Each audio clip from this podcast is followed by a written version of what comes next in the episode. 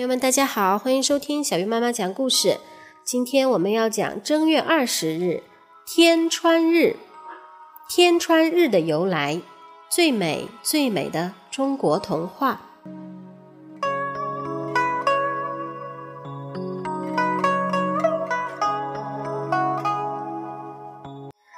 从前，在还没有自来水的时候，水井是家家户户。最重要的水源，可是人们怎么知道要往地底下挖掘就会冒出清凉的泉水呢？据说世界上第一口水井并不是人动手挖出来的，而是天上有个很重的炼丹炉的炉盖掉下来，在地上撞了一个大洞，冒出泉水。以后的人才知道掘井取水的，这是个非常有趣的传说，而且还跟小朋友们最熟悉的孙悟空有关呢。孙悟空是一只石头里生出来的猴子，他有通天的本领，一个筋斗可以翻十万八千里，还会七十二种变化，不怕水淹和火烧，一只金箍棒。更是舞得出神入化，他就住在花果山水帘洞，自称是齐天大圣，领着一群猴子猴孙，整天吃喝玩乐，爬山摘果，日子过得很逍遥。做了一阵子的猴王以后，玉皇大帝调他去看守天上的蟠桃园。哪里晓得，这只顽皮的猴子却惹出了天大的祸事。这天是王母娘娘的生日，她准备在瑶池宫殿开设蟠桃盛会，宴请各处神仙。于是指派七仙女到蟠桃园去摘仙桃。七仙女提着篮子到园里一看，树上全都光秃秃的。哪里还有什么桃子呢？原来蟠桃早就被孙悟空吃光了。七仙女吓得便商量要赶回去向王母娘娘禀告。糟了！孙悟空一听，不禁抓耳挠腮，说道：“这一报告，我老孙可就惨了呀！”连忙用定身法把七仙女。定在园子里，一动也不能动。他自己呢，翻出园子，四处乱逛，就逛到瑶池的蟠桃会上来了。这时候，蟠桃会还没有开始呢。只见仙童仙女在会场上忙个不停，桌上全是山珍海味、鲜果美酒。孙悟空馋得不得了，心想。王母娘娘的仙桃吃了可以长命百岁，老孙再偷喝点仙酒，哈哈呀，可要长生不老了。他不禁笑颜逐开，抱起酒缸，咕噜咕噜咕噜大喝起来。看守的仙童发现有人竟敢偷喝仙酒，连忙吆喝着跑过来。孙悟空随手一指。十几个仙童仙女又都被定身法定住，张着大大的嘴巴，再也说不出话来。孙悟空看了不禁哈哈大笑，他秋风扫落叶似的，一下子把王母娘娘宴客用的果品全吃遍了。这还不算，他一边吃一边扔。果皮菜渣扔得仙童满头满脸，又湿又黏。孙悟空拍拍肚皮说：“哎呀，吃饱了，吃够了，喝足了，哎，找个地方睡觉去吧。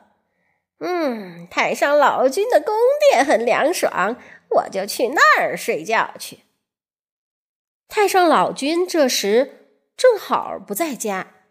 孙悟空一点儿也不客气，自己选了间阴凉安静的屋子，就闯了进去。只见一个石头做的大炉子，端端正正的摆在屋子中央。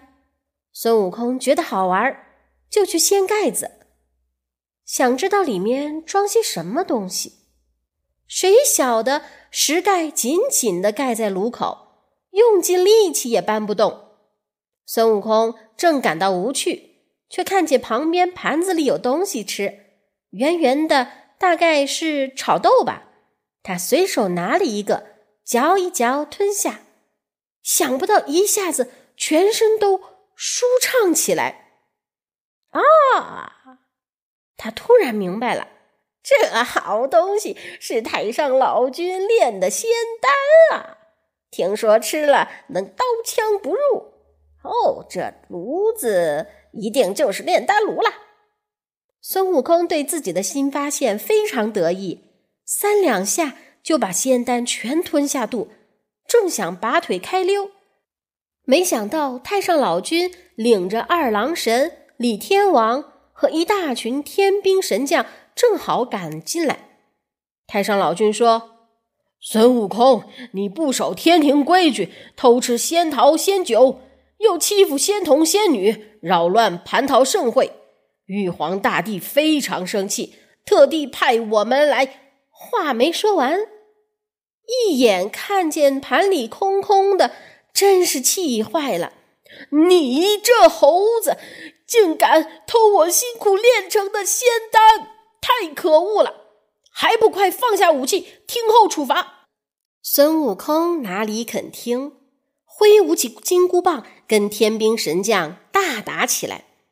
就这么你来我往，从屋内打到院外，足足闹了三天三夜。孙悟空本领高强，七十二变变化多端，天兵神将都不是对手。最后，二郎神亲自出马。才把孙悟空抓了起来。调皮捣蛋的孙悟空这下终于尝到苦头了。你看，太上老君气得胡子发抖，说：“哎呀，可恶的猴子，看我把你肚里的仙丹炼回来！”太上老君下令，马上把孙悟空关进石头做的炼丹炉里，并且喊着：“生大火！”七七四十九天后才准开炉，也不管孙悟空在里面吱吱怪叫，一心一意要把它烧成灰。但是孙悟空吃了仙桃、仙酒，又吞了天上最珍贵的仙丹，早就练成金刚不坏之身，天上神火根本烧不死他。但是关在炉里又闷又热，好难受。一双眼睛也被浓烟熏得又红又肿，变成了火眼金睛。七七四十九天终于到了，太上老君请来众神，大家都急着想来看一堆猴灰。他们费好大力气把炉盖一掀开。嗖的一声，一团黑气忽然从炉里跳出来，哈！孙悟空竟逃走了。太上老君急忙带天兵神将来围捕孙悟空。孙悟空在炉里闷得一肚子怒气，逢人就打，又把天宫闹得天翻地覆。后来玉皇大帝请来西天如来大佛。才把孙悟空收服，帮助唐三藏去西天取经。就在孙悟空跳出炼丹炉，天兵神将手忙脚乱的一刹那，大家都忘记那掉下来的炉盖了。炉盖重重掉落地上，哐当一声，打穿了天宫的白玉地板。他又砰的一声。把天空打裂一个大洞，从洞口咻穿云破雾，掉下凡间去了。这时候，人们正在田里耕作，突然听到天上传来惊天动地的声音，连忙抬头看，哇！碧蓝蓝的天空中有好大的一个洞，洞口。飘出迷人的仙乐，还有一座彩色的拱桥。桥底下，哦，掉下来一块圆圆的小石头。哎呀，它不是小石头，而是一个大炉盖呀！眼看着它越来越大，越来越大，终于砰的落到田里，把地上打出了个大坑。